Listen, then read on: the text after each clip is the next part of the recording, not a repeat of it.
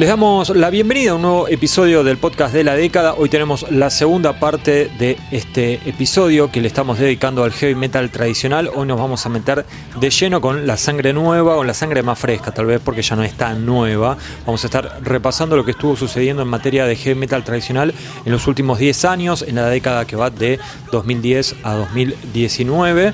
Pero, como ya saben, no estoy solo. Igual todavía ni siquiera me presenté, o sea que empecé muy mal. Mi nombre es Hugo García, soy el editor de la revista Headbangers y como les decía, no estoy solo.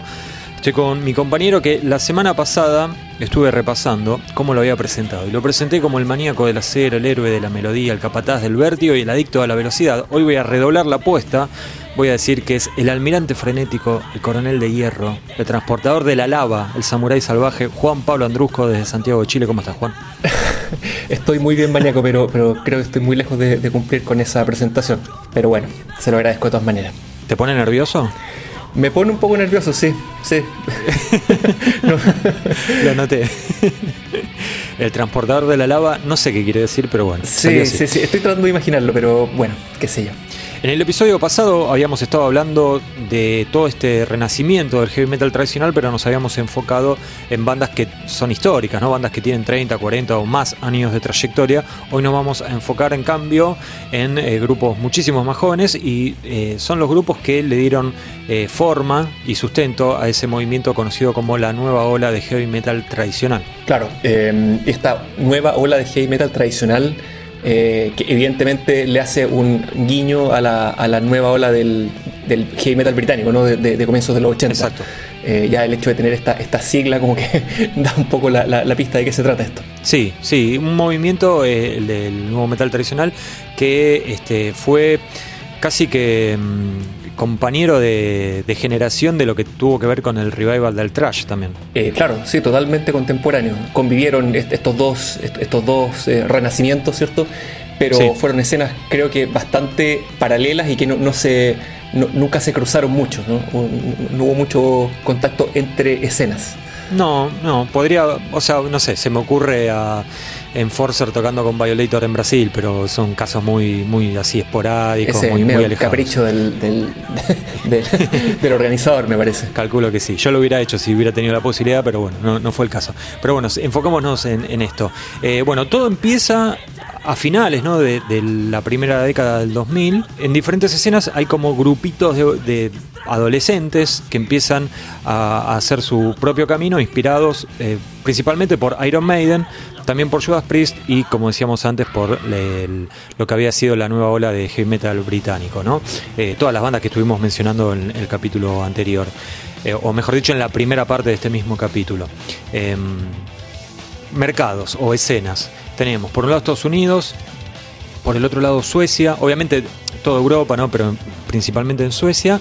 Y en Norteamérica teníamos Estados Unidos y también Canadá, ¿no? Que fue una cosa medio rara, pero bueno, sucedió y sucede al día de hoy. Sí, rarísimo, como que eh, hasta, hasta antes de, de, este movimiento, ¿cierto? De esta nueva ola del heavy metal tradicional, eh, sí. obviamente han habido bandas eh, importantes en Canadá, pero, pero nunca una escena, ¿viste? No, eh, está Voivod, qué sé yo, y, y muchas otras sí. bandas, pero, pero nunca así como una escena que uno pudiera identificarla con, con, con, con, Canadá. Pero claro, así pasó y, y de alguna manera que, que nadie entiende probablemente todavía. Sí. Claro, Canadá junto con Suecia y Estados Unidos se transformaron como en los tres focos principales de, de bandas nuevas de, de, este heavy metal tradicional.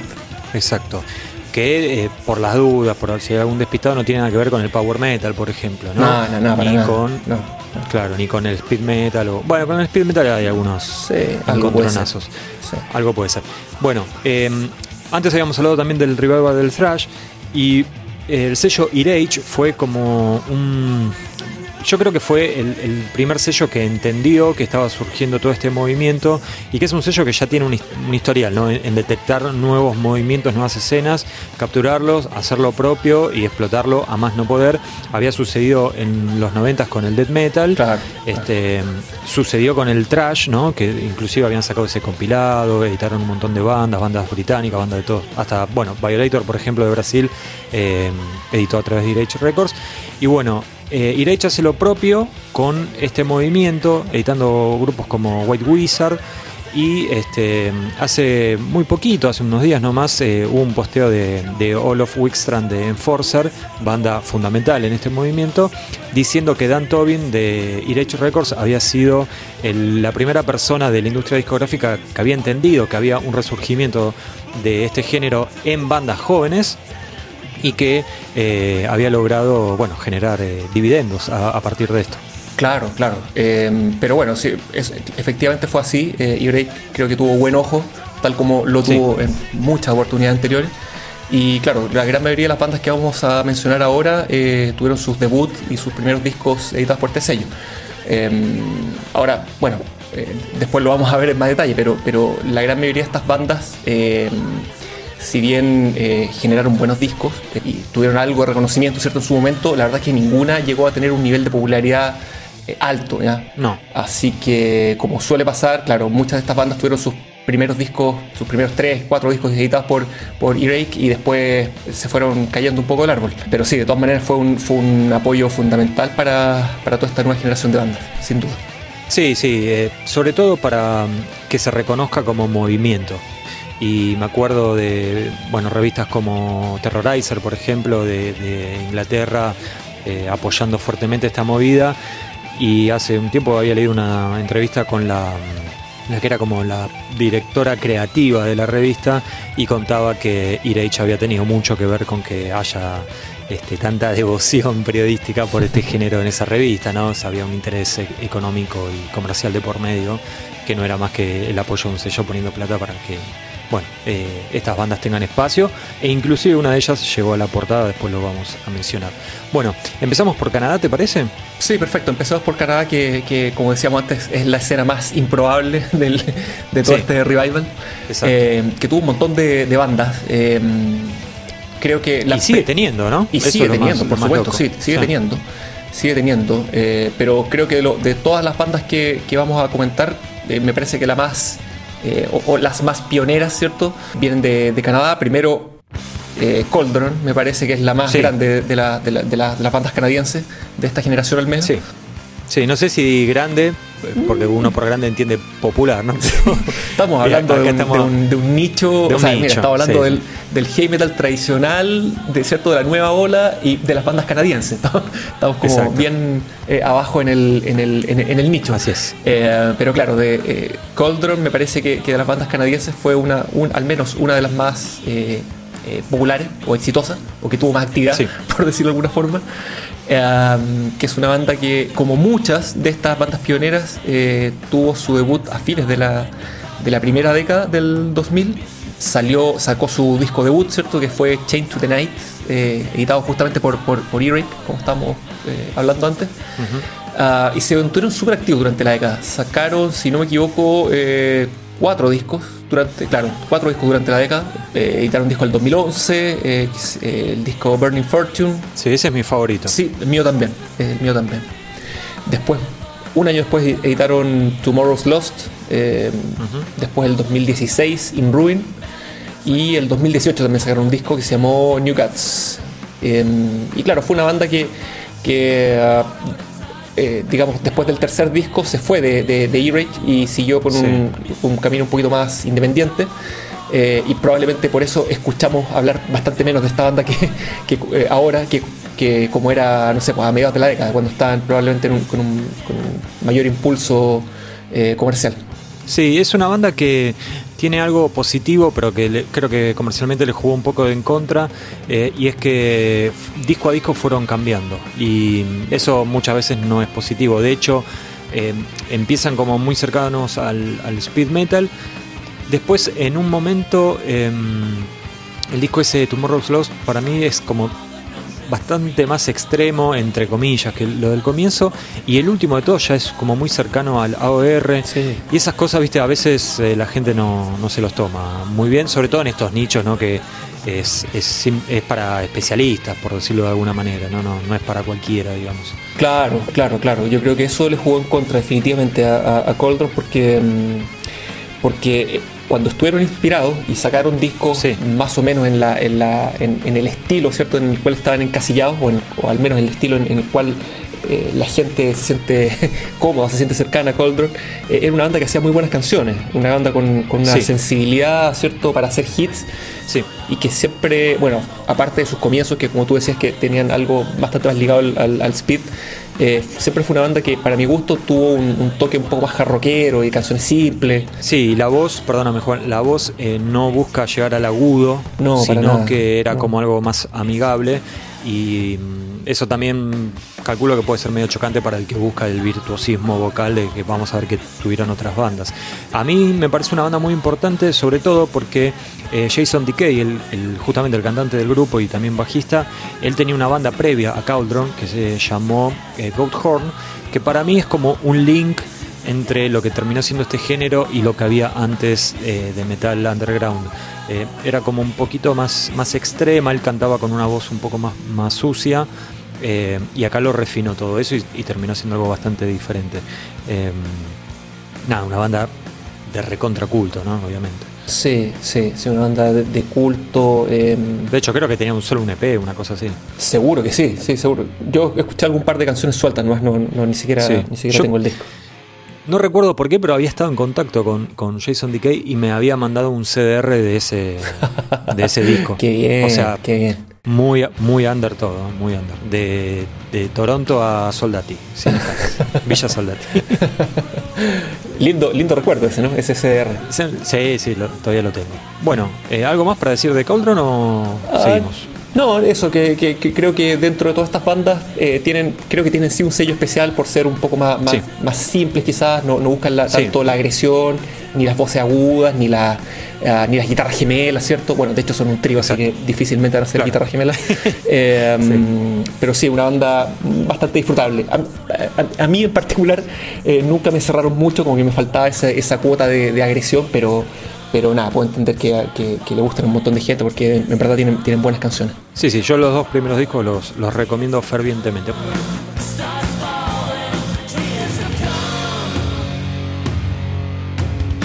Seguimos en Canadá, nos quedamos en Toronto. Así es. Eh, algo que faltó decir, perdóname Juan, es que el primer lanzamiento de Cauldron es de 2006, que fue un 7 pulgadas en vivo. En 2009 fue el LP de estudio, digamos. ¿Por qué digo esto? Porque también en 2006 sale el primer demo de Skullfist, también banda canadiense de Toronto, banda que al día de hoy sigue activa. Y bueno, es eh, una banda bastante más agresiva ¿no? y más virtuosa, si se quiere, que Cauldron. Sí, claro, sí, son probablemente los, más eh, energéticos de, esta manada canadiense. Tal como dices tú, se formaron la, primera década del 2000, pero, pero eh, los tres LP que han sacado, que han editado, los tres fueron durante la, segunda década. Y claro, es una banda mucho más, más veloz, rayando en el, en el trash incluso, tiene mucho de, speed metal, aunque también tienen una cierta sensibilidad media glam eh, para mi gusto, como bien muy ochentosa. Sí, puede ser. Y tienen, y bueno, son, son muy buenos guitarristas, todos los digamos, los dos guitarristas de la, de la, banda, que son el cantante, ¿cierto? Y, Johnny Nesta, que, que, de hecho por un, por un tiempo tocó en Enforcer en vivo cuando, cuando tuvieron ciertos problemas en su formación. Ah, son súper, súper buenos guitarristas, bastante virtuosos. Em, para mí, para mí esta, banda es la, mi favorita de, de los canadienses. Eh, porque tienen agresión, que eh, es algo que para mi gusto le falta un poquito a, a Coldron, pero además tienen muy buenas canciones. Eh, de hecho, de, bueno, de sus tres discos ¿cierto? Que, editaron durante la, década, los dos primeros a mí me encantan. El tercero me parece bastante irregular. Sí. Pero sí, si, uno ve los temas que salen en los dos primeros discos, son una fiesta. A mí, bueno, Bad for Good, Ahead of the Pack, Sign of the Warrior, tienen infinitas canciones como para poner en una, en una, playlist de, de Hey Tyson. Sí, muy, muy hiteros. Eh, los discos son, eh, son perdón, eh, Head of the Pack de 2011 y Chasing the Dream de 2014. Chasing the Dream está incluido en el libro de la década, que hoy no, dijimos nada, es el libro que motivó a, esta serie de podcasts. ¿no? En estos podcasts le tratamos de dar contexto a lo que puedes leer en el libro de la década que se consigue en la tienda online de Headbangers, headbangers.com.ar y nada, es una banda, yo tuve, creo que vos también tuvimos la oportunidad de verlos en vivo, ¿no? Sí, sí, sí. Yo sí, tuve la oportunidad de verlos en vivo. De hecho, fue una fecha bastante rara, porque yo los vi en vivo en, un festival en Alemania, no recuerdo ah, mira, pensé que lo viste en Chile, yo los vi acá en Buenos Aires. No, no, no, no, no, los, pude ver afuera y fue justo en un momento en que, en que no estaba eh, en la banda eh, el cantante, Sax. Sax Slaughter eh, que es un tipo que a todo esto eh, ha tenido, bueno, es un, personaje, ¿no? Sí, sí, sí. es un personaje y ha tenido un par de, temas de salud que, lo han dejado, que, yo, para mi gusto han, frenado un poco el, buen desarrollo de la banda, como que ha tenido estos problemas de salud justo en momentos clave. Eh, una vez se fracturó el brazo, recuerdo, andando en skate, ¿no? Sí. ¿Así fue? Sí, sí. Y también se sometió a una operación de las cuerdas vocales. Bueno, justo cuando estaba en, en ese periodo, en, postoperatorio de las cuerdas vocales, pude ver eh, donde él estuvo. Él estuvo en la banda, pero tocando, solo tocando guitarra. Y cantó, cantó Jerry, el, vocalista de Voltax, de la, banda mexicana. Sí. Sí, sí, Pero tú lo viste con la, con la verdadera formación, digamos. Sí, yo lo vi con él cantando eh, varios años después de que eh, había tenido también un accidente andando en skate en donde se golpeó la cabeza contra el piso. De hecho, está en, YouTube el video, es increíble. Increíble en el mal sentido, ¿no? Sí. Se rompió un pómulo, unas vértebras. Eh, es un milagro que, digamos, pueda eh, caminar y andar como una persona que no tiene ningún accidente de ese tipo. Eh, un caso de esos de suerte, ¿no? Que, suelen salir en esos programas de increíble pero real y ese, tipo de cosas. Pero bueno, para hablar de la banda, para ya ir cerrando, es una banda muy interesante, como decía Juan, que tiene muchas canciones muy hiteras, muy buenas, muy, muy para celebrar, ¿no? Eh, el último disco sí, es verdad que no, no, fue lo mejor, pero bueno, tenemos fe en que el próximo lanzamiento van a recuperar el camino.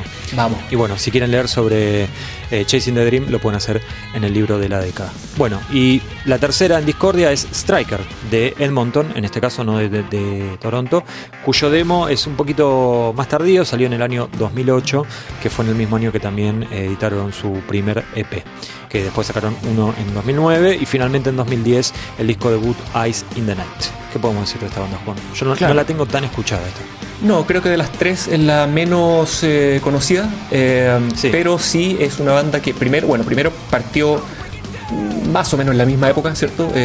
2008, la otra fue son del 2006 y además son súper, súper prolíficos. Sacaron, editaron seis discos eh, en la década eh, todos bastante parejos, eh, pero fueron, eh, me parece que hicieron una trayectoria más o menos similar a Coldron en el sentido que fueron estos discos siendo cada vez menos agresivos, ¿ya? fueron, digamos, mutando desde un heavy súper, súper veloz, casi rayando en el, en, el, en el power metal europeo, ¿cierto? Tienen, de hecho, creo que tienen bastante como de, de bandas tipo Stratovarius, cosas así, y fueron mutando hacia algo más heavy ochentoso. Eh, pero aún así, a, mí por lo menos me, gustan casi todos los discos, eh, creo que son súper parejos, aunque el clásico es el segundo, o tercero, perdón, que es eh, Arm to the Teeth del 2013.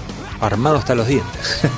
Buenísimo. Y la canción, y la canción Arm to the Teeth de, ese disco es un temazo, así que también muy recomendado para, los que les gusta la velocidad.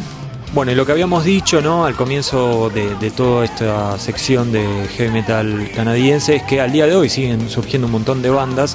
Podemos nombrar algunas, realmente son, son muchísimas. Em, Spell, Gatekeeper, Freeways, que es como más influenciado por Thin Lee, sino más cercano a Dead Lord, si se quiere. Y para mí las dos más interesantes son Riot City y Traveler. No sé si vos tenés alguna favorita. Mm, me gustan las dos. Eh, me gusta Riot City porque tiene ese sonido bien tipo painkiller de, de, Judas Priest, es como, como Hey, pero, pero con sonido moderno y súper agresiva. Traveler también es, bastante agresiva. De hecho, estas dos bandas comparten integrantes. Es verdad. Así que seguramente, claro, uno piensa como en la escena canadiense, como idealizando, pero probablemente no es mucha gente y, se terminan, y terminan compartiendo eh, integrantes. No, las dos me gustan mucho. Las dos me gustan mucho.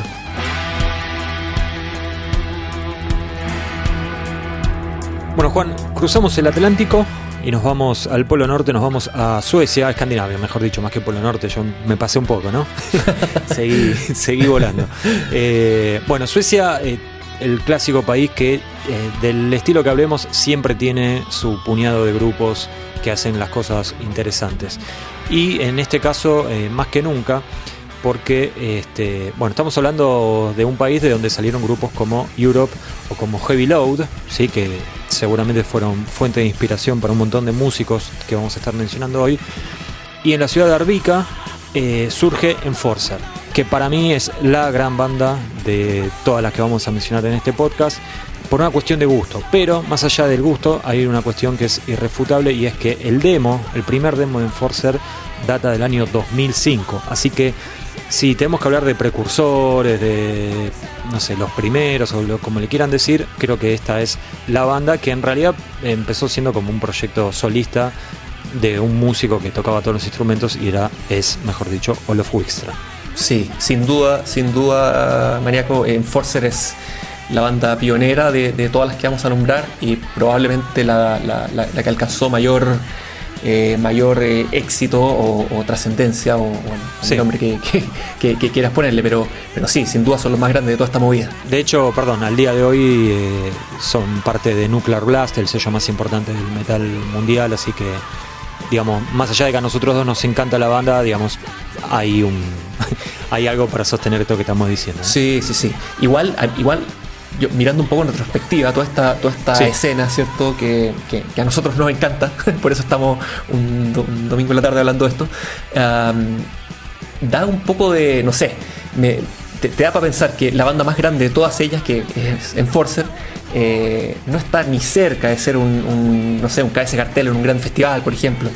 Eh, no, no, no. está, está, está claro, es un nicho. es un, sí, totalmente. Un nicho. Totalmente. Sí, sí, sí.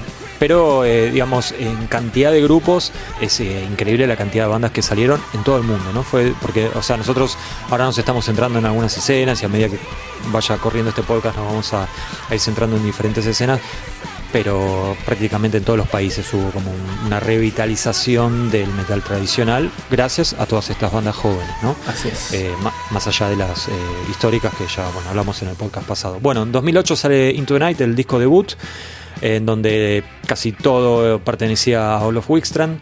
Em, hay un cambio de formación. Olof cede un poco la composición a sus compañeros. Uno de ellos era Adam Sars, que después se terminó yendo a Tribulation. Y en 2010 editan para mí el mejor disco de toda esta generación, que es Diamonds. Uf, qué discazo. Man, que tuvo dos ediciones. En Estados Unidos lo sacó Heavy Artillery y en eh, el resto del mundo lo sacó Irage. Y finalmente Irage después termina comprando Heavy Artillery. Así que nada, al día de hoy. Eh, eh, podemos decir que todo pertenece a Irage, ¿no? Pero bueno, más allá de eso, que es eh, algo administrativo, es un disco que, nada, no sé, eh, son solo elogios lo que puedo decir, un, disco con un sonido bastante personal, muy buenas canciones, muy buena performance de cada uno de los músicos, a tal punto que hay canciones que Olof no las hace en vivo porque no, no las puede cantar, como Firework With Me eh, que es imposible de replicar en vivo por, por, los agudos que tira.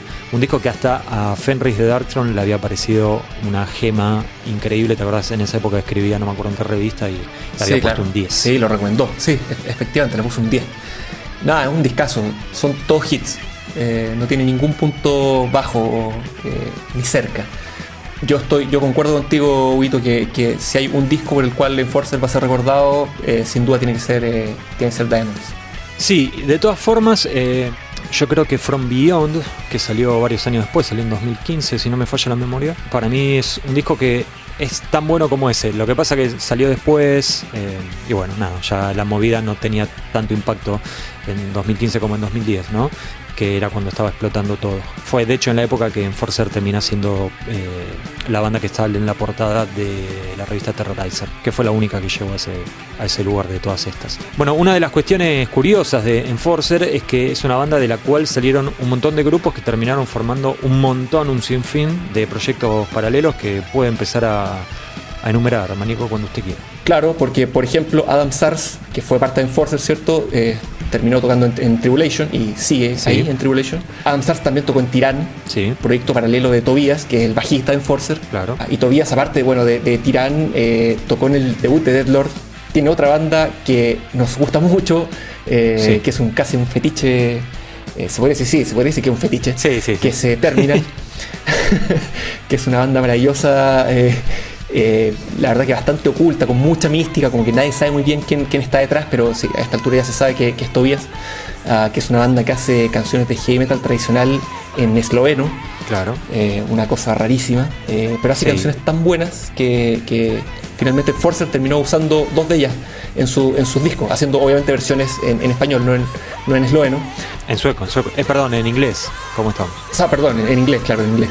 Claro, sí, sí. También, bueno, también tiene, hizo otra banda Tobias que fue CC Company, que es una banda también de heavy metal, pero con mucha más influencia de Motorhead. Claro. Jonas, el Jonas eh, Wickstrand, el hermano de, Olof, tiene su proyecto paralelo que se llama Forever, que hacen AOR. Jonas también tocó en Black Trip, ¿cierto? Claro. Que es la banda de Joseph Toll, que también ex Enforcer. Eh, y también, eh, también hoy está en Tribulation, o sea, hay muchos puntos en común. Poquito tocó, bueno, Joseph también tocó en, Void, eh, que es básicamente Black Trip, pero, pero con otro nombre. que en algún momento cambió de nombre. Sí. ¿Qué más? Y también toca, va, tocó en CC Company con, con Tobías, con el bajista. Eh, también tiene un disco solista. Eh, fue sesionista en vivo de Merciless. De hecho, vino a tocar a Sudamérica. Así es. Y por último ah, está el, guitarrista actual, eh, Jonathan, el, bigote, que viene de otra banda que se llama Lethal Steel. Que bueno, no es acero letal, pero, pero está bien. otra banda de, la escena sueca. Así que básicamente aquí hay un aquí hay un, incesto terrible en, las bandas suecas, pero, pero Enforcer es un denominador común que, innegable. Sí, sí, sin dudas y bueno, nada, eh, un día habría que hacer el árbol genealógico de todo esto, ¿no? Y dónde va a terminar, vaya uno a saber. Bueno, eh, no sé si podemos decir, o sea, sí, podemos decir un montón de cosas más de Enforcer, pero no, no, nos queremos expandir tanto. Es una banda que sacó cuatro discos durante la década pasada y uno en vivo que está pronto a salir. Y el último disco de ellos es Zenith, que em, es el quinto disco y es como el más raro, ¿no? El que ahora abrió el juego y por lo menos lo que tiene bueno es que em, nada, plantea la duda de cómo va a seguir la banda tampoco es que ahora hacen cumbia o reggaetón, ¿no? Pero, qué sé yo, eh, por lo menos se salieron del, molde. Sí, sí, sí, sí. Es un disco que creo que tiene mucho más, más, más Europe que, que Toque Blade. Em, pero está, está bueno, está bueno. Es un disco que, creo que chocó bastante cuando salió. Mucha gente dijo, uff, ¿qué, pasó acá? Eh, pero con el tiempo creo que no sé, a mí para mí por lo menos un disco que, ha madurado bastante bien. Así es. Bueno, y la otra banda, es, esta es un poco más polémica, de hecho no te lo dije porque lo quería hablar acá en el podcast directamente y agarrarte con la guardia baja. es eh, Insolitude, que cuando vi que cuando me, mandaste la hoja de ruta y vi que los habías incluido, dije, mm, no sé si da para incluirlos. ¿Por qué digo esto? Porque es una, es una banda que eh, su último disco es una cosa más cercana a un post rock mezclado con música oscura que, que, heavy metal tradicional. Pero es verdad, eso fue el último disco, Sister, ¿no? Claro, eh, claro, porque entonces, cuando, cuando eh, empezaron, bueno, qué sé yo. dale, dale, dale con tu argumento y te lo. para, poder revertirte. no, no, eh, traté de ser constructivo y dije, bueno, me voy a ir a lo primero de todo. Lo primero de todo es un demo del año 2005, ¿sí? cuando eran muy, muy jóvenes, adolescentes. Y la realidad es que eso era heavy metal tradicional, así, sin demasiadas vueltas. Eh, lo que pasa que bueno, en 2008 sacan su primer disco, muy influenciado por Merciful Fate, que también lo podríamos meter en esto, y a partir de ahí es donde para mí se empieza como a, desvirtuar un poco la cuestión del heavy metal tradicional, porque eh, para mí su disco clásico es eh, The World, The Flesh, The Devil de 2010, que de hecho es el disco que está incluido en el libro de la década y ahí también era, tenían cosas de Merciful, pero empezaron a ser un poco más personales, me parece. Sí, eh, puede ser, puede ser, pero sabes que yo, yo, para mi gusto, eh, eh, son parte o fueron parte de este movimiento justamente por lo que dices tú, por sus comienzos. Primero por un tema temporal, ¿cierto? Sí. Porque partieron más o menos paralelos con, con, con Enforcer. el debut como tú dices, es bastante, bastante influido por Merciful Fate, pero de todas maneras califica como heavy metal tradicional, no, hay duda al respecto. Y claro, a partir del, segundo disco eh, empiezan este camino hacia, hacia, la, hacia territorios más oscuros, eh, quizás menos heavy metaleros, eh, pero, pero siempre conservando una, base, una base que, para mi gusto los liga con, con la escena tradicional. Ahora, ellos, ellos mismos reniegan bastante de la, de, la escena del, de la New Wave of Traditional Heavy Metal. Eh, porque creo que, si bien obviamente partieron siendo muy jóvenes, eh, se dieron cuenta temprano de, su, de, que ellos iban para otro lado ah, y terminaron eh, haciendo cosas bastante más, sofisticadas y más oscuras y alejándose un poquito del, de la raíz de, Iron Maiden y, y, Merciful Fate. Así que creo que ellos eh, en sus inicios pertenecieron a esta no sé si pertenecieron a la escena, pero, pero al menos tenían un sonido que, lo, que los permitía, que, uno le permite asociarlos con, toda esta cama de bandas, pero después definitivamente se fueron hacia otro lado, nada, hasta, el momento en que se separaron, que lamentablemente fue algo súper prematuro. Eh, creo que tenían mucho futuro por delante y, después de Sister, eh, el 2013, se separaron y cuando creo yo que estaban en su, en su mejor momento. Sí, sí, coincido en que tenían eh, estaba en su mejor momento compositivo, ¿no? como de maduración, eh, haciendo algo bastante personal. Sister es muy difícil de clasificar ese disco. Eh, yo creo que de haber seguido hubieran tenido seguramente unos muy buenos discos por delante, pero creo que esos discos hubieran estado bastante alejados de, la música que estamos mencionando en este podcast, ¿no? Y creo que la mejor prueba de eso es ver lo que hicieron cada uno de los músicos en sus proyectos posteriores, ¿no? claro de movida, uno de los guitarristas, Henrik Palm, terminó tocando en Ghost y después tiene su proyecto solista que nada, es otra cosa completamente diferente. el disco con el peor nombre. ¿Cómo era? Poverty Metal, ¿era? Poverty Metal. Sí, metal de la pobreza, cualquier cosa. Bueno, y el, baterista Uno Brunison eh, tocó en un montón de grupos, pero ninguno de ellos cercano al, metal tradicional, ¿no? Salvo, no sé, tal vez Procession, podría ser lo más parecido y es algo bastante diferente. Doom, tradicional, claro. Sí, porque también tocó en Great Pleasures, en Maggot Heart, sigue tocando. Eh, bueno, nada, eh, Pele Anman tiene unos proyectos ahí bastante raros y retorcidos. Sí, Reveal, ¿te, acuerdas? Sí, sí, sí, sí, Parece mucho más interesado en el arte, eh, en la pintura, ¿no? en cosas así que, que en la música. Nada, una banda formada por gente muy muy extraña y bueno, así salían las cosas. Eh, pero bueno, como decía Juan, lamentablemente en 2013 salió Sister y no, hubo más, no hubo más Insolitude. Bueno, y más allá de estas dos bandas, de Insolitude y de, Enforcer, hay un montón de otros grupos, ¿no, Juan? Pero un montón en serio. Sí, Podemos nombrar algunos como los, como los más destacados para, para dar algunas directivas. Screamer, a mí es una banda que me gusta bastante. A mí también, me encanta Screamer. Muy ganchero, muy ganchero. Eh, y con mucha energía. Eh, hacen una música quizá un poquito más simple, eh, no, no, abusan tanto de, la, no sé, de las guitarras gemelas ni de los, ni de los solos complejos, pero, pero hacen una música que a mí por lo menos me encanta. También tuve en algún momento la, suerte de verlos en vivo y, son excelentes en vivo, así que también Screamer ultra recomendado. Bueno, está Helvet Sport, Portrait, muy influenciados por King Diamond, Merciful Fate. Dead Lord, si se quiere, o no, no sé, una banda muy influenciada por Sin Lizzy, no sé si va en este podcast o no, pero bueno, los mencionamos. Ram, que habían empezado con todo y se fueron desdibujando un poco. Wolf. Una banda bastante clásica, Lethal Steel, que la habíamos mencionado antes, y Ambush, que me parece que fue la que mejor se mantuvo en el tiempo en cuanto a actividad, giras, eh, ediciones, y mantener el nombre dando vueltas. Sí, sí, también fueron prolíficos, sacaron, bueno, sí. partieron, partieron más o menos en la mitad de la década y alcanzaron a sacar, a editar tres discos. Eh, bueno, el último es del 2020, así que no, no, califica como la, la década pasada, pero, pero se mantieron activos, es una banda eh, que también tiene una, tiene una identidad un poquito distinta a lo, a lo que hacen Force y a lo que hacen estas otras bandas que son, eh, digamos, eh, influenciadas por la New Wave of British Heavy Metal. Eh, me parece que, Ambush tiene mucho más de, de Accept o, de, Judas antiguo. Em, pero no, a mí por lo menos es una banda que también me, gusta bastante. Y que iba a venir a Sudamérica el, 2020, pero bueno, obviamente pasó lo, que pasó. Así es. Este, bueno, nada, y como decíamos, hay cientos de bandas, muchas terminan tocando en este festival que habíamos mencionado en, la primera parte de este podcast, ¿no? En el Muscle Rock. Eh, Muscle Rock. Claro, sí, lo mismo todos los proyectos paralelos de los músicos de Enforcer, eh, Second Sun, qué sé yo, hay un sinfín de bandas, así que si quieren pueden, pueden bucear. Nos subimos a la barcaza y volvemos a cruzar el Atlántico y nos vamos a Estados Unidos. Así es es una tierra que uno siempre la asocia tal vez con el new metal, ¿no? con el metalcore y qué sé yo, pero la realidad es que tienen una alta dosis de heavy metal tradicional.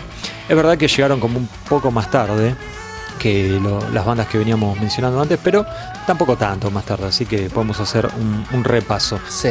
una banda que siempre se menciona es White Wizard, oriundos de Los Ángeles. El primer EP que sacan es de 2008. Te tengo que ser sincero, Juan, a mí nunca me gustaron. No, a mí tampoco. Pero bueno, hay que mencionarlos. Tienen, canciones buenas, pero, pero me parece que eh, es importante mencionar a White Wizard primero porque en su momento salían hasta en la sopa, creo que tuvieron mucha publicidad, sí. editados por, por E-Rate también. Eh, de hecho, me parece que fueron la primera banda americana, editada por, eh, bueno, la primera banda americana de heavy metal tradicional de la nueva ola, digamos, eh, editada por, por e y por eso quizás tuvo tanto, tanto, tanto bombo. Sí, puede ser. Sí, porque en su momento no sé, yo prendía YouTube y te salía eh, High Speed GTO, que era el, como el single del, primer disco, sale en todos lados. Sí, sí, yo me acuerdo, eh, algo que no mencionábamos, lo pasamos muy por arriba, es que todas estas bandas empiezan en la era de MySpace. No sé si recuerda usted. Claro, por supuesto. Y, bueno, y, y, eh, sí, estaba ahí muy presente en, MySpace con, con, White Wizard. Y yo creo que un poco habrá tenido que ver el hecho de que sean norteamericanos, ¿no? Que, eh, y de Los Ángeles encima, que era, como un, territorio que parecía muy con mucho potencial para este tipo de bandas. Em, sí, y que no lo fue al final. Porque... Y no lo terminó siendo, increíblemente. bueno, no, siempre, no siempre le va, a apuntar al blanco eh, así que bueno. Eh, claro, y eh, para mi gusto, tal como dices tú, no, no es una gran banda, pero sí fueron dos primeros. Eh, tuvieron su, primer disco que salió el, digamos, el, LP debut, salió el 2010, Over the Top, que bueno, creo que el mismo hecho de, ser de Estados Unidos y ser de Los Ángeles le, los hizo tener un sonido bastante más, más pulido, ¿cierto? Que, el de sus pares canadienses o suecos. Claro. Eh, teniendo mucho más de, no sé, de, de, que de Iron Maiden. Sí, sí. Y claro, y después del primer disco, la verdad que decayeron, decayeron bastante. Sacaron muchos discos durante la década. Mm. Sacaron discos del 2013, 14 y 18. Eh, después del disco del 2014 perdieron el, apoyo de, de, E-Rate, eh, básicamente igual que Coldron. Em, así que el último disco fue independiente, nadie, no lo escuchó nadie. Así que nada, creo, que es, bueno tenerlo en cuenta como un antecedente y para escuchar el primer disco, pero de ahí en adelante mm, no hay mucho más. Sí, y algo que estoy viendo acá en la lista de bandas de Estados Unidos es que em, no tenían la velocidad y la potencia de tal vez, eh, por ejemplo, Enforcer, ¿no? Que Enforcer era una banda que estaba ahí lindando con el speed metal y con hasta incluso con algunas cositas casi de trash, casi de trash. Sí, y no era el caso de White Wizard y tampoco bajo ningún punto de vista fue el caso de High Spirits, una banda oriunda de Chicago, su primer demo de 2009, es eh, una banda que prácticamente se puede decir que es el proyecto de Chris Black, un tipo conocido como el Profesor Black, que em, había sido redactor, periodista de la revista Metal Maniacs. Y claro, sí, Chris Black, que, lo queremos mucho por acá. Mucho.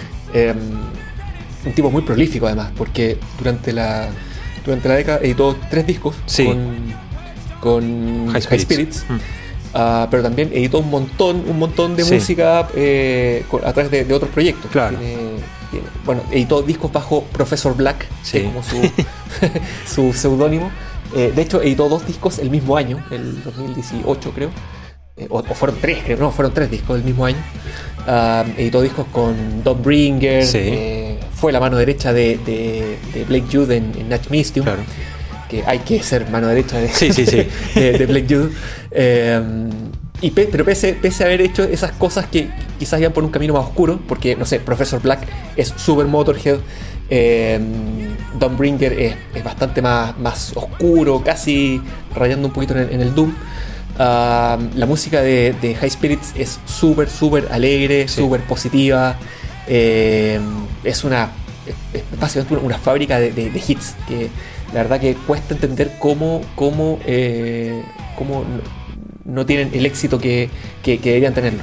O sea, esas canciones hechas por, otra banda en otra época estaría nadando en una piscina de, billetes de 100 dólares el, amigo Chris Black. Pero claro. así es la vida. Pero sí, no, acá el tema es que nunca tuvo el apoyo de un sello eh, importante y bueno, eh, es el, lamentablemente es el mundo en el que vivimos, ¿no? Si no tenés ese, ese empujón de parte de la industria es muy difícil que puedas trascender, muy difícil, casi imposible podríamos decir. Pero como decías vos Juan, es una banda eh, que todos deberían, a cualquiera que le guste el heavy metal clásico debería escucharla porque nada, es muy cancionera, muy... Para levantar el espíritu, ¿no? Por algo el nombre es así, ¿no? Espíritus altos, arriba.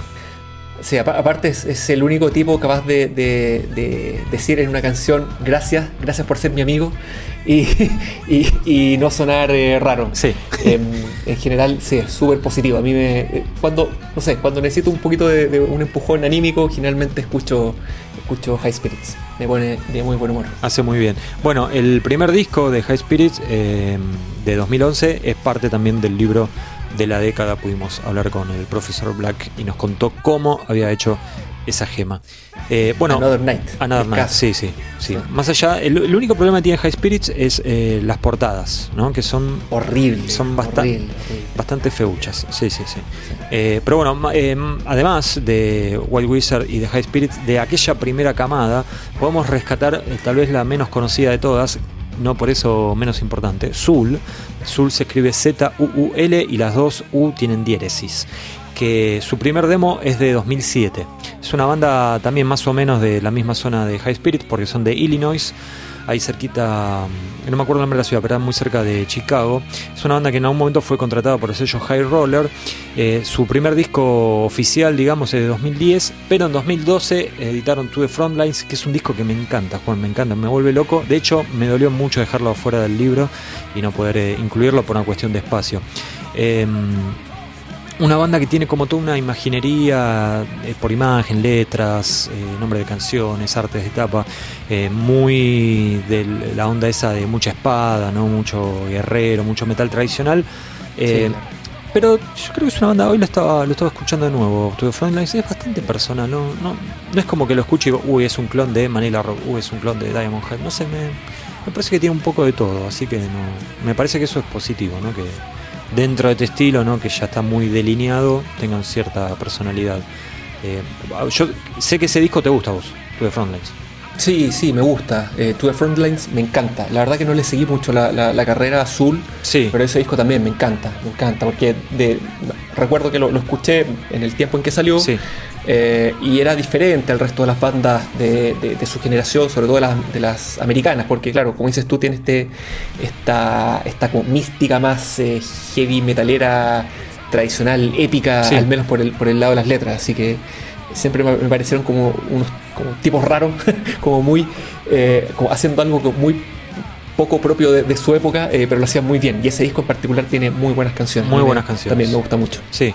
Eh, vos decías que le, le, perdiste un poco el rastro. La realidad es que no es un problema tuyo, es un problema de ellos, porque la inconsistencia de esta banda es increíble. Después de ese disco, que encima había tenido muy buenas críticas y todo, no, no editaron ningún larga duración más. Lo único que sacaron fue un split y hace un tiempo sacaron un single que era como un single adelanto de lo que iba a ser un disco. Nunca llegó el disco. Eh, uh, sin embargo, Sí, la banda está, o sea, figura como activa, digamos, si uno la busca. Cada tanto, viste, postean algo en alguna red social, pero no, no hay mayor actividad. Así que eso, bueno, la inconsistencia es eh, muy, muy notoria. Estas bandas, digamos, son como las más importantes de la primera camada del, heavy metal tradicional en Estados Unidos. Pero después eh, surgió una segunda ola que tal vez incluso hasta sea más interesante, ¿no? Estamos hablando de bandas. De todas maneras. Sí, estamos hablando de bandas que eh, tienen sus primeros lanzamientos después de 2010, o sea, son bandas eh, muy de la última década y que eh, tienen cierta identidad y que no tal vez no dependen tanto de, las bandas más clásicas tipo Iron Maiden y ese tipo de bandas. Empezamos por Night Demon, ¿te parece? Por supuesto, sí. Bueno. otros favoritos de la casa, ¿no? Sí, Night Demon. Banda que, nos vuelve loco de Ventura. Sí. claro, de Ventura, California. Son, sí. Es una banda que, claro, como dices tú, es propia de la década. Eh, todo, todo el material que han sacado eh, fue durante, durante esta segunda década del milenio. Eh, se formaron en el 2010-2011, editaron un EP, dos LP, que están los dos buenísimos. un disco en vivo doble. y bueno, y, se nota que, es una banda que es muy activa y con muchas ganas de hacer cosas, porque el 2020, que estuvimos todos encerrados, ellos lo aprovecharon muy bien y sacaron un montón de, de, singles. Así que eh, eh, creo que tiene, es una banda que todavía le queda mucho por, por, entregar. Sí, eh, una banda. Y claro, y, Perdón, Juan, una, banda muy influenciada por Diamond Head en, esa cuestión de que, como que del primer Diamond Head, ¿no? El de Lightning to the Nation, que cada canción es un hit. exacto, y sobre todo las líneas vocales de, de, Jarvis. Sí. Le debe mucho a, Diamond Head. pero, pero no me parece que sea una copia. No, no, que no, una banda que tiene, tiene una identidad súper, súper personal. Sí. Que eso, eso creo que es una característica que no la tienen probablemente las bandas suecas que, comentamos al comienzo, bueno, excepto Insólitudo, obviamente, que, hizo su propio camino. Eh, estas son bandas que, agarraron una personalidad muy, muy propia eh, y no le deben tanto al pasado, no se visten como en los 80, no. tienen portadas como en los 80, sino que básicamente hacen heavy metal, pero ahora, no, no, no, no es un, un refrito me parece. Sí, sí, y además eh, en el caso eh, particular de Night Demon, eh, Jarvis es como bastante fanático de Misfits y, tiene como esa, ese costadito, un toque, ¿no? De punk y eso también creo que tiene que ver con que las canciones son bastante cortas y directas y efectivas, ¿no? Rara vez superan los cuatro minutos. son un trío también. Son un trío, sí, sí, sí, sí. y los dos discos son geniales, ¿no?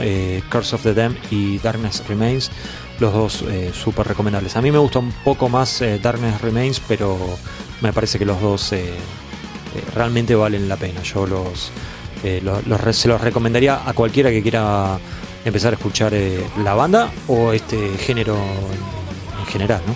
Sí, creo que es una excelente banda para, partir escuchando heavy de todas maneras. Sí. Y este, algo para destacar de esta banda es su líder, Jarvis Leatherby, que es un pilar de la escena. De todas maneras, claro. Jarvis eh, no solo es el cantante y bajista de, Night Demon, sino que además es manager de varias bandas. Mm. Eh, de hecho, fue él es él personalmente es el responsable de la de la resurrección de varias de estas bandas antiguas, medias de, la, de la B, ¿cierto? Que comentamos en el episodio anterior, eh, sobre todo de, de Kirit Ungol, del cual es representante y además es bajista. bajista también revivió a Jaguar, otra banda de la New Wave of British Heavy Metal eh, súper oculta y que él siempre fue muy fan y que, claro, eh, eh, llegaba el momento de, que esta banda tuvo algunas invitaciones para, para, reunirse. Él se encargó de hacer toda la gestión y también tocó con ellos, tocó el bajo. Ah, es el organizador también del festival Frost and Fire, que es este festival que hace en su pueblo, en Ventura. O sea, no, nada, es un campeón, a mí me cae muy bien Jarvis. Sí, y maneja las tres siguientes bandas, o sea, es el manager de las tres siguientes bandas que vamos a estar mencionando en este podcast. Y la primera es Visigoth, una banda de Salt Lake City, de Utah. Em, cuyo primer, es una, banda que salió bastante más tarde, ¿no? El primer disco es de 2015, el segundo disco es de 2018 y es el disco que incluimos en el libro de la década. Según mi amigo, el maníaco del acero, Juan Pablo Andrusco, Visigo tiene el mejor cantante de la escena, es así Juan, ¿no? Sí, sí, no tengo ninguna duda. Eh, Jake Rogers, el, pelado cantante de Visigot, sí. Eh, uf, cómo canta ese tipo. No, canta muy bien. Tiene, si bien no es, no, no, no apela, no apela al registro agudo, eh, sino que tiene una voz un poquito más, más, tosca. La verdad que tiene, le pone un sentimiento increíble a las canciones. A mí me encanta, me encanta su, forma de cantar. Sobre, bueno, creo que los dos discos lo hacen muy bien. De hecho, Visigoth también tiene un EP previo, Final Spell, que no, la verdad que bueno, tiene, tiene, eh, obviamente fue producido de forma bastante casera, así que no, no, no, es tan bueno como, como los, dos LPs que editaron. Eh, pero lo que canta en, los dos LP, en, The Revenant King y en y en Conqueror South eh, la verdad que es increíble, increíble. Eh, de hecho, Jake Rogers también eh, en su momento cuando, cuando falleció Mark Shelton de, Manila Road, hubo un par de, shows, digamos, de tributo a Manila Road, en que él fue el invitado a cantar. Claro. Y bueno, y aparte, aparte de esto, el tipo se maneja en otros, en otros registros, ¿no? Porque tiene, tiene proyectos paralelos en que hace música que no tiene nada que ver con el heavy metal, eh, como Caladan Brood o Gallow Brave, que básicamente es, eh, black metal. Claro.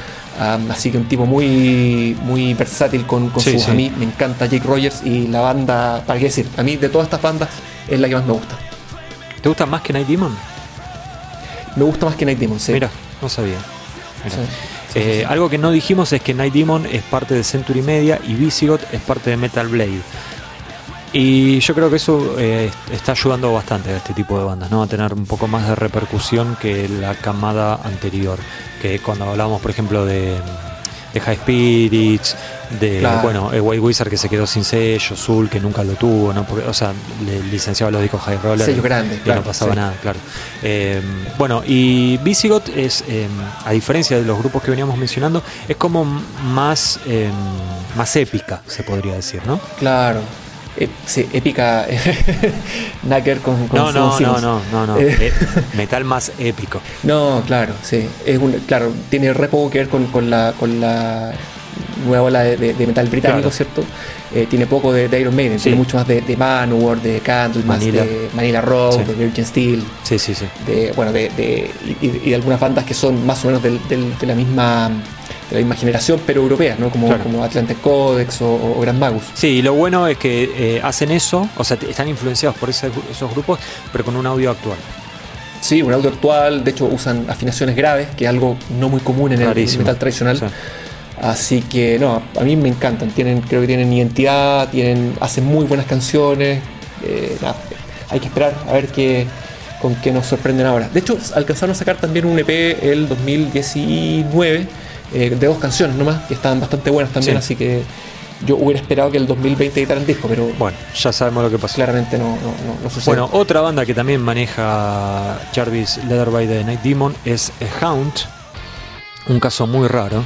Em, muy raro, muy extraño. Una banda que, eh, bueno, es eh, la banda de Trevor Church, ¿no? Que eh, él tenía su, tiene su grupo Beastmaker, más cercano al Doom, y que en 2017 edita un EP, em, Luminous 6 era, ¿no? ¿El nombre? Luminous 6, sí, un EP de cuatro canciones, hermoso. O dos, creo, ¿eh? Era muy cortito. ah, pero perdón, sí, de dos, canciones. que genera, acá en Argentina decimos un run run, en el under, y el tipo eh, a partir de ahí empieza a editar sin detenerse nunca jamás y se convierte en la persona más prolífica de la historia del heavy metal. Estoy exagerando un poco, pero realmente es muy prolífico, al punto de que en eh, cuatro años editó nueve lanzamientos entre LPs y EPs. Ah, está enfermo, está enfermo. digo, digo cinco años porque estoy incluyendo 2021 porque ya ahora en, unas, en unos días nomás sale un nuevo disco y no tengo ningún tipo de dudas que en este 2021 va a editar al menos dos más, porque es lo que está haciendo, está sacando entre dos y tres lanzamientos por año. Lo cual para mí le termina jugando un poco en contra, ¿no? Porque es como muy complicado poder seguirle el juego, sobre todo porque todo suena muy similar, o sea, graba todo en su casa y para mí es un pecado, porque la verdad es que cuando había empezado me, había entusiasmado mucho, pero es como que no tiene filtro, entonces todo lo que compone lo termina grabando y lo termina editando. Sí, pero, pero no es que tenga canciones malas. No, pero. Es que son todas muy parecidas, es el problema. Eh, si yo te hago 25, así sean The Number of the Beast, en un punto vas a decir, espera un poco por el amor de Dios, ¿viste? O por el amor de Satán, lo que sea, pero a decir, por favor, dame tiempo, porque uno no, puede procesar, porque además uno tiene su vida y, sigue escuchando otras bandas, no es que solo lo único que escuchamos es Hound. pero, es increíble. Es increíble. Eh, no sé, sale un disco, yo por lo menos no, termino ni aprenderme las canciones y ya hay otro, entonces claro, no sé. Sí, sí, sí, De todas formas, eh, Burst into Flame yo lo recomiendo. Sí, claro. Para mí, para mí es el mejor. Ese es el, el primer LP, ¿no? El primer LP, exacto. Sí, sí, sí. El que le, el que le traje maníaco desde, desde Ventura, en Casa Es verdad, es verdad. Eh, edición de eh, Shadow Kingdom, que es el sello que prácticamente está viviendo de Hound, ¿no? Podemos decir. Básicamente. Básicamente está eso. Bueno, y después tenemos otra banda que fue una elección de Juan Pablo, que es una banda que a mí me encanta, me vuelve loco. Yo, eh, si es por gusto, la hubiera incluido también, pero también es media polémica la inclusión. La banda es Midnight también manejados por Iron Grip, que es la compañía de Jarvis Leatherby, que en 2003 editaron su primer demo, pero recién en 2010 editan su disco debut, que es una gema total, Satanic Royalty. O 2011, perdón. 2011, El tema es, ¿por qué yo digo que es media polémica la inclusión? Si es tan buena la banda y tan bueno el disco. Bueno, de hecho el disco está en el libro de la década porque yo tengo mis dudas de que esto sea heavy metal tradicional. Así que lo, dejo a usted para que me convenza. Sí, yo tampoco estoy muy convencido. Ah, bueno. porque, no, porque es difícil, eh, es difícil eh, clasificarlo, ¿no? Porque Midnight ah, tampoco está inventando la rueda, pero, eh, pero es una banda que es, no sé, tiene, tiene cosas del punk, tiene cosas del heavy metal, del heavy metal incluso de algo quizá un poquito más, más agresivo. Sí, bueno. Eh, de hecho, de hecho me, llamó mucho la atención que, que, lo, que nombraron a Midnight en el podcast que hicieron con Matías sobre, el, sobre el, Black. Eh, porque claro, uno puede, las voces tienen bastante más, más eh, cosas en común con el black que con el heavy metal. Sí. Pero es una banda que básicamente hace una mezcla entre Motorhead, Venom y eh, música punk y, heavy metal, más, bien un speed metal. bastante violento y sucio y, desprolijo. pero claro, me imagino que no, no, no va a haber un podcast del punk, así que bueno, en alguna parte hay que, en alguna parte hay que meterlo me parece. Eh, esa es la única razón de por, qué, por qué estamos comentándolo hoy y también por un poco por el, por el link que tienen con, con eh, Night Demon y con, y con Jarvis a través de su, de su agencia.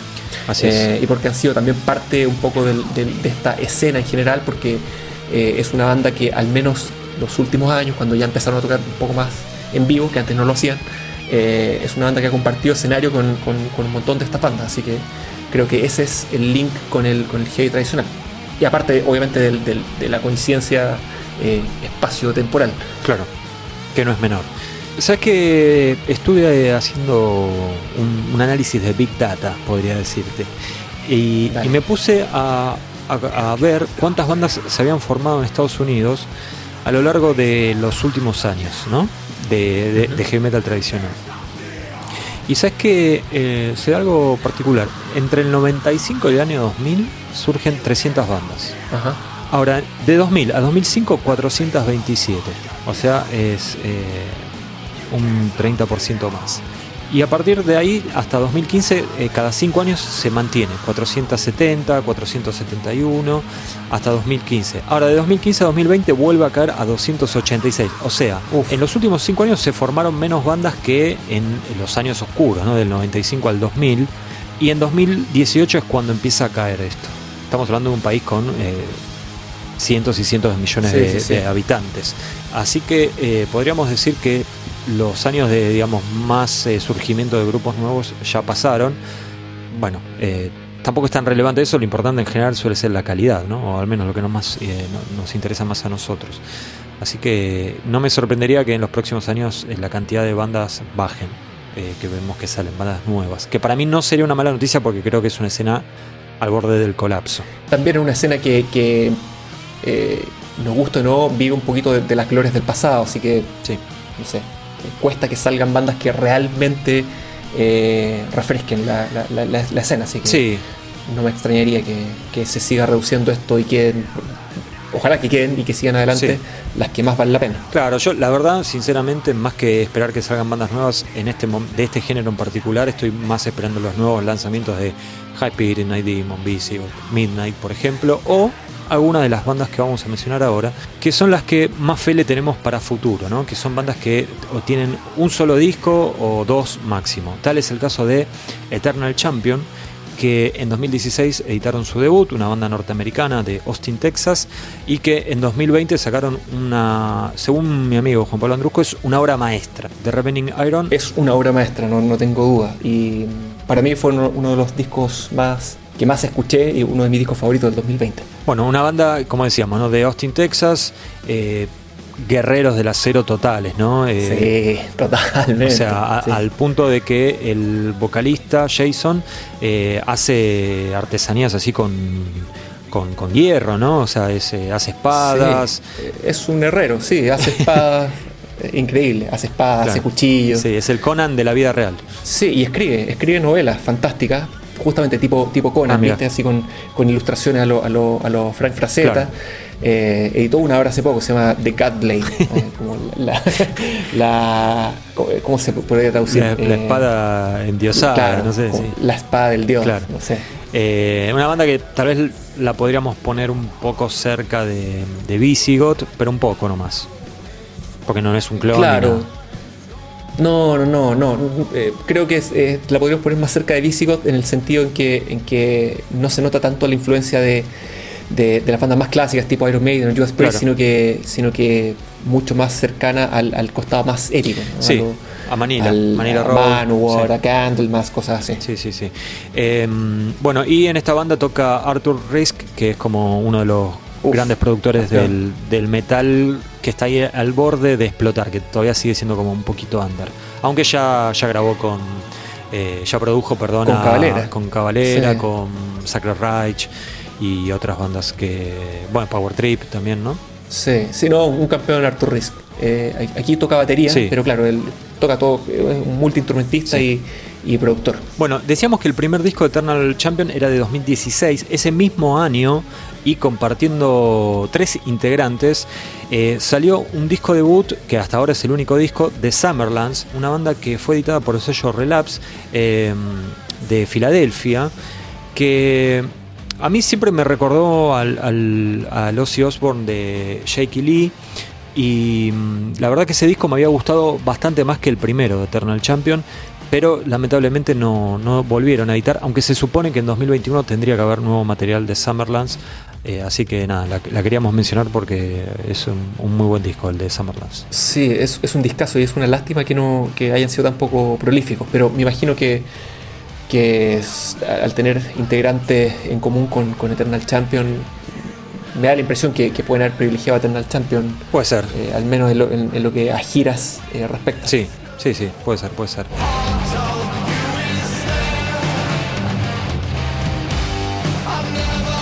Bueno, y por último, otra banda, al menos yo le tengo mucha fe para el futuro, es eh, una banda muy particular, Sabire. Es una banda que empieza en Canadá, eh, porque el líder de la banda, Scarlett Monatirsky, es eh, canadiense, pero se radicó en Australia hace ya unos cuantos años y en 2018 editaron un EP que se llama Gates Ahar. Y este muchacho, Scarlett, es prácticamente la reencarnación de Blackie Loles en este tiempo y espacio. Eh, la banda tiene una imagen muy similar a Wasp, tiene el optimismo, esa cosa positiva de High Spirits. En cuanto a composición y sonido, es eh, la versión pobre de una mezcla de Motorhead, Diamond Head y Wasp. Digo pobre porque bueno, el sonido del EP es 6 eh, puntos, podríamos decir, ¿no? Sí, tampoco es catastrófico, no, pero, no, no, pero sí, podría ser mejor. Podría ser mejor, claro. Eh, bueno, pero las canciones. Las canciones son tremendas. de hecho, gracias a esas canciones, Gates Sahar, el EP debut, tiene 8 ediciones, Juan. 8 ediciones. ¿Ocho? Ocho ediciones, en diferentes formatos, sellos, territorios. Un éxito de Lander, podríamos decir. Y tiene un tema que a mí me vuelve loco, que es Rise to the Top, que si no es el hit de la década, pega, en el palo. Mamá. Temazo, temazo, temazo, temazo. me encanta. Este, Una banda que llegó a tocar en el Keep It True, ahí en el Festival Alemán, y se ve que causaron una buena impresión porque los terminó contratando Listenable Records, el sello francés, que este año va a editar el LP y yo creo que no puede fallar ese LP. Para mí, es mi opinión. Sí, ojalá salga este año. Sí, sí. Espero muy ansioso. Yo creo que ya debe estar grabado y todo. Este, de hecho hay algunos temas ya. Hay un tema adelanto y había un tema que lo hicieron ahí en vivo en el Keep It True, que está, el festival está entero en YouTube, lo pueden buscar, que la verdad que estaba buenísimo.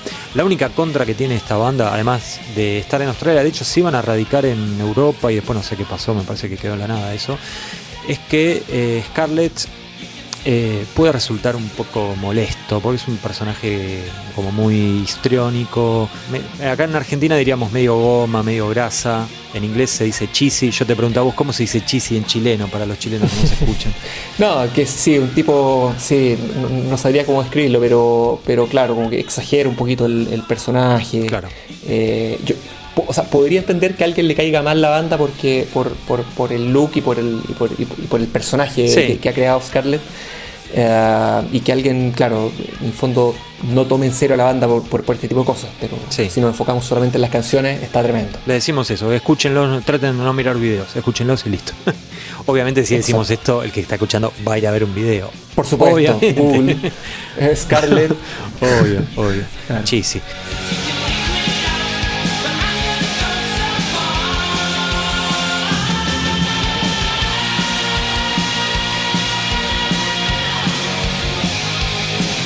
¿Te parece si cerramos con la escena sudamericana?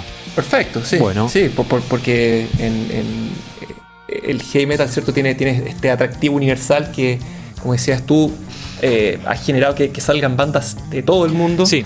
Y Sudamérica no, no, fue la excepción. No fue la excepción, vamos a dejar afuera Argentina porque eh, calculamos que el último episodio de de esta saga de podcast, del podcast de la década, se lo vamos a dedicar íntegramente a la escena argentina. Así que vamos a empezar por Perú, ¿te parece bien? Dale. Bueno, en Perú nos encontramos para mí con una de las bandas más interesantes, que es Cobra, pero no es la única porque también está Blizzard Hunter. A mí, eh, nada, me, me, gusta más Cobra por una cuestión de gusto. El primer demo de ellos es de 2005, así que podemos decir que estuvieron bastante a tono. El primer disco full, digamos, a larga duración, es de 2011. Eh, después en 2014 editaron To Hell que también es un disco que estaba bastante bueno y es una banda, para mí siempre los noté como bastante cercanos al primer Iron Maiden. Eh, una banda... Claro, es un poquito más, más crudo. Sí, muy cancionera, ¿no? que no busca el virtuosismo, una cuestión más speed, como en Force, por ejemplo. Eh, cantan, en, cantan en inglés ellos y bueno, tienen los discos tienen varias ediciones. Eh, igual por lo que estuve viendo, creo que salvo una, la mayoría de las ediciones son de sellos peruanos en donde hay una escena respetable de heavy metal tradicional. Sí, sí, sí, por supuesto, hay más bandas. Está, está Hiena, está Mandrágora, está Blizzard Hunter, que tú los comentaste, que también están bastante buenos. De hecho, tuve la suerte de, verlos, en vivo. Em, ¿Con Armored Saint fue? Claro, justo yo andaba, por, andaba en Lima cuando tocó Armored Saint y abrió Blizzard Hunter y me parecieron muy buenos, muy, muy una gran banda en vivo, así que también recomendaba a los que quieren ahí escarbar un poco en la, escena sudamericana. Sí, bueno, otro país interesante para el heavy metal tradicional es México. Tal vez el lugar donde el heavy metal tradicional es más eh, popular. De hecho, eh, bandas como Enforcer es local ahí. De hecho, ahora va a salir un, va a salir un disco en vivo grabado ahí en, el DF. Ah, mira, no sabía que era grabado en Sí, sí, sí. Qué bien. Sí, eh, según tengo entendido, convocan entre 500 y 800 fans en los shows, o sea, eh, bastante popular en Forcer ahí y según tengo entendido, Schoolfist también es una banda que, lleva mucha gente. Eh, ahora, si hablamos de la escena de México, creo que la banda ineludible es Voltax, ¿no? Sin duda, sí, claro, claro. De hecho, está esa cuestión que vos habías mencionado antes, que el cantante eh, Jerry es quien cantó en Schoolfist cuando Zack no podía hacerlo. Así que un caso bastante particular, ¿no? Un, mexicano cantando en una banda canadiense, girando por Europa. Pero bueno, se, dio, así. Y una banda que también llegó temprano a la fiesta porque el disco debut es de 2007 y sacaron cuatro LPs. Sin embargo, desde 2017 no editan una larga duración, sí editaron un EP en 2019. Así que bueno, habrá que ver cómo continúa la, carrera de Voltax.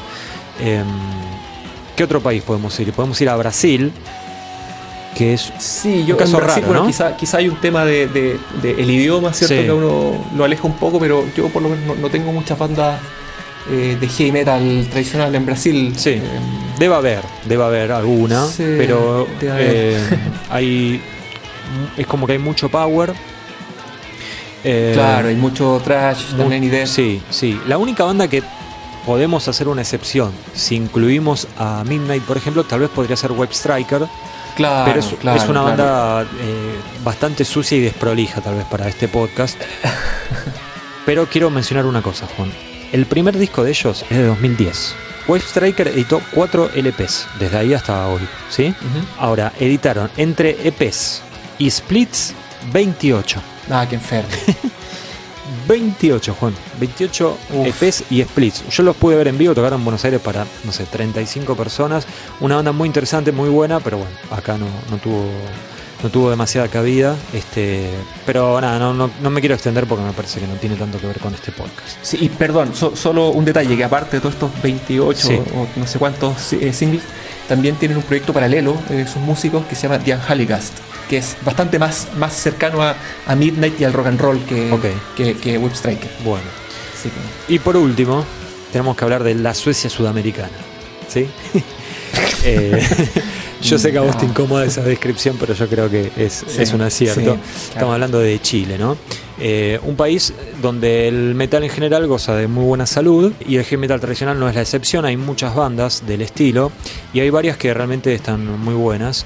Eh, tal vez la única contra que yo veo en la, varias veces que pude visitar Santiago y pude estar con, Juan es que hay como pocos lugares buenos para que toquen este tipo de bandas, ¿no? O sea, lugares pequeños, pero que, estén en, muy buenas condiciones de infraestructura, digo. Tal vez es la única contra que le puedo encontrar. Claro, es que es, que es una, es una, como dices tú, hay un montón de bandas y varias muy buenas, pero muy buenas en serio, no, eh, que, incluso han sido editadas afuera, en Europa, qué sé yo, eh, pero la escena es muy chica, entonces, claro, no, si bien en, Chile, en Santiago, hay, súper buenos lugares para tocar, eh, estas bandas todavía convocan muy poco como para, como para tocar en estos lugares grandes. O sea, no sé, pues nosotros, cuando, cuando, tú has estado acá, hemos ido a, bares de, para 50 personas, no sé, 100 personas. Quizás Arena Recoleta, que es un lugar un poquito más, más eh, particular, eh, que quizás es un poquito más grande, pero, pero claro, no, no hay no hay un, lugar donde, donde todas estas bandas puedan tocar con, la, con las condiciones que, se merecen. Claro, pero bueno, hablemos de las bandas, ¿no? que es lo, importante. Sí, claro. Eh, podemos hablar de Axe Butler, ¿sí? que lamentablemente editaron un solo disco. Sí, eh, Axe Butler sí, fueron de los primeros, me parece. Eh, son de, ah. El primer disco es del 2014, pero ellos son, son, se formaron un poquito antes.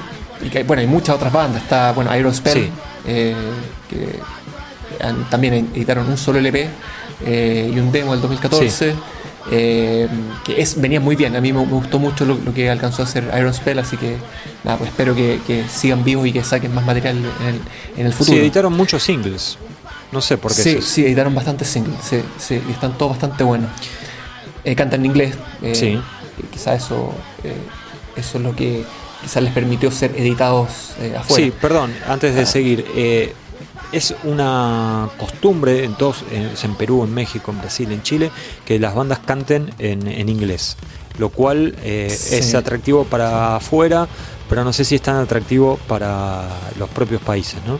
Y claro, puede ser, pues puede ser porque, porque en el fondo cuesta un poquito generar eh, empatía, eh, cuando, la, cuando las letras no, no, están en tu idioma, pero, pero claro, si tú lo enfocas por el lado de la música, nada, son, son bandas que en general han, hecho las cosas muy bien y, han editado buenos discos. Sí, bueno, em, otro caso es el de Metal Grave.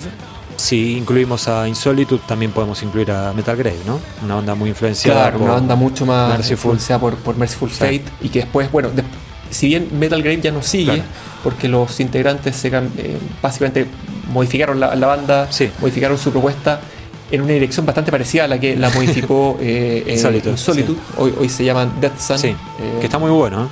¿eh? también es interesante, pero también se desvió un poquito del, heavy metal. otra banda re interesante, que creo que esta sí ya la hemos comentado en, en podcasts anteriores, es Lucifer's Hammer. Sí. Que esto sí es, heavy metal bien, bien ochentoso bien, y bien agresivo, con, con muchas guitarras gemelas. Eh, a mí en particular me encanta esta banda. Eh, tienen, eh, tienen dos discos, que los dos están en, súper buen nivel me parece. De hecho, el, uno de ellos recuerdo que lo puse en mi, en mi top 10 de cuando salió, que fue Time is Death. Sí. Creo que fue el 2017. 2018. 18, perdón, 18 también súper súper eh, recomendado y bastante activos. Tocan, o al menos tocaban en vivo hasta, hasta el año pasado. Eh. Sí, sí, sí, yo de hecho los, pude ver al menos dos o tres veces. Bueno, y por último, nos ponemos de pie, Juan. Sí, Tenemos el. Sí, por supuesto. la, la banda que más nos gusta de toda esta camada sudamericana que es Acero Letal y que eh, tiene, a diferencia de todas las otras bandas que estuvimos mencionando, ellos cantan en español, en castellano, y yo creo que eso también tiene bastante que ver, porque si bien la música de Acero Letal es increíble, eh, las letras eh, generan otra especie de empatía, ¿no? Y, uno la, puede, mm, iba a decir consumir, pero no, me gusta, es una palabra muy capitalista. Uno puede abrazar a esta banda desde otro costado que no lo puede hacer con los grupos norteamericanos, suecos, canadienses o de donde sea. Entonces, claro, genera un vínculo especial. Exacto. Aparte son letras que si bien no son letras eh, eh, geniales, digamos, no, es, Shakespeare o, Neruda, eh, son letras que, apelan al, sentimiento metálico, que no sé, son típicas letras que uno las, escucha una vez y se quedaron pegadas para siempre, son, son verdaderos himnos metálicos para mí. Sin dudas, la única contra que tiene Acero Letal es que solo editó dos EPs o, singles, si se quiere decir, porque en total tienen cuatro canciones.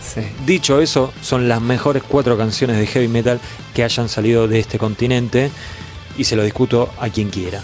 Y bueno, este, las canciones son Pacto Eternal, Por la Gloria del Metal, Veloz, Invencible y Duro Metal. Es una banda oriunda de Valparaíso, no son de Santiago. Y siempre estamos esperando que surja nuevo material de ellos porque me encantaría un LP de acero letal. Uf, sería hermoso, sería hermoso. Pero no sé, casi que, casi que me gusta que, tengan tan poco material porque, porque, no sé, son tan buenas estas cuatro canciones que tengo un terror que no esté a la, altura, ¿no? Con, lo que viene. Sí. Sí, pero espero que no pase. Esperemos que no pase. No, pero eh, nada, una tremenda banda y que, y que muchos eh, pasa algo más o menos parecido a lo, bueno, en una escala menor obviamente, pero a lo que pasó con, con otras escenas como la, la, canadiense o la sueca, en que, en que muchos músicos de otras bandas han digamos, han, han, pasado por, por, por, hacer letal. Los músicos, de, por ejemplo, de, de Metal Grave eh, también tenían, tenían algo en común con, con la gente de Acero Letal. Eh, el fundador de, de, Soul Rod, que es una otra banda que nos gusta mucho, de, Death Metal, también tocó en Acero Letal. Jack, el, el, líder de, Acero Letal, tiene otra banda, esa Misericord, que, un, que hace una especie de black trash, así tipo, tipo Aura Noir. así que nada, es una banda que, no solo con estas cuatro canciones ha, dejado una huella, sino que además ha, marcado a, varias bandas adyacentes dentro de la escena chilena. Sí, yo los pude ver en vivo Uf. y era la verdad que era casi emocionante ver, era un lugar muy chiquito, cenicero, ¿cuánto habría? 80 personas, una cosa así. sí, más o menos. No, entraban más tampoco, ¿eh? o sea. Llenísimo. Eh, pero eran eh, los 80 cantando todas las canciones y formando un, ida y vuelta con la banda memorable. Así que ojalá puedan editar material, la verdad que me encantaría poder escucharlo.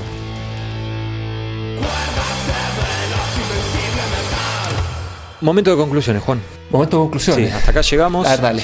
Eh, bueno, creo que esta nueva ola de heavy metal tradicional eh, podrá caer en cantidad de grupos nuevos que surjan o en cantidad de material que se edite, pero creo que llegó para quedarse. No, me parece que eh, eso que sucedió en los 90, ¿no? donde el heavy metal tradicional prácticamente desapareció, no va a volver a suceder y en parte va a ser gracias a todas estas bandas que estuvimos mencionando que tienen todo, toda una carrera por delante.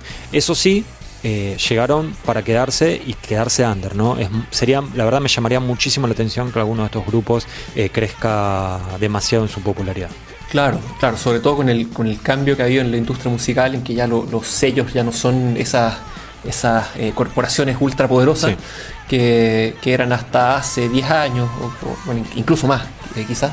Pero claro, o sea, si, por ejemplo, si con el empuje de, de, E-Rate no, eh, ninguna banda llegó hacia la primera primera línea del, del metal, es muy difícil que esto vuelva a ocurrir.